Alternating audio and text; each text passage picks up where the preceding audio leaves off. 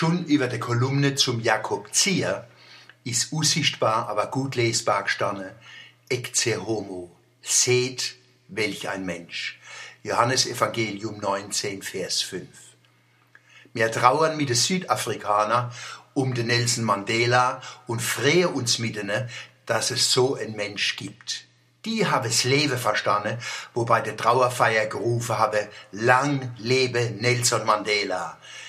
Ein Mensch geht und bleibt gleichzeitig bei uns als Idee und Erfahrung, als Vorbild und als Lehrer.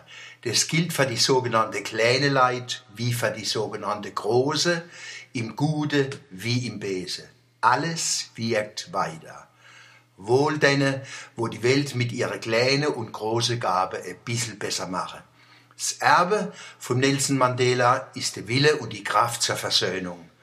Noch so viel Jahr Gefängnis ist die Leistung fast übermenschlich. Wann Schuld hart abgerechnet worden wäre, wäre Südafrika unergangen.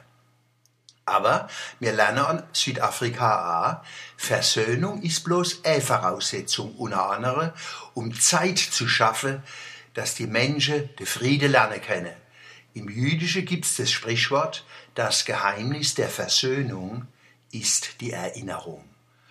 Wo Schuld bloß verdrängt wird, lauern die Dämonen weiter und warten auf nächste Gelegenheiten. Der Nelson Mandela hat sich beklagt, dass er zu Messias gemacht worden ist. Er ist aber ein Mensch, einer, wo er einen Zorn hat kriegen können, wie Seller Jesus von Nazareth, wo grad Geburtstag hat, ein Mensch ist, ist nicht wahr, weil er bei uns ist, wie all die anderen, wo gehe und gleichzeitig bei uns bleibe. Übrigens hat's noch de Verbrechen von den Nazis und einem Krieg mit Millionen Toten aber uns Versöhnungspolitik geben. Wenn die Sieger und die Opfer sich systematisch gerecht hätten, hätte noch einmal Hunderttausende von Toten in Deutschland und Europa geben. Wer hat die Hand ausgestreckt? Damals in Europa und jetzt in Südafrika? Die Opfer. Die Täter sind meistens zu schwach für sowas. Und der Abgrund, in den sie gucken müssen, ist zu tief. Aber Millionen Christen und Juden, Deutsche, Polen, Russen und andere Europäer, Amerikaner und Afrikaner haben sich in fast 70 Jahren an der Versöhnung beteiligt. Zwei Namen für viele, Willy Brandt und Egon Bahr. Die haben auch im Advent Geburtstag. Ihr Politik ist eine wichtige Grundlage für das Glück von unserer Wiedervereinigung.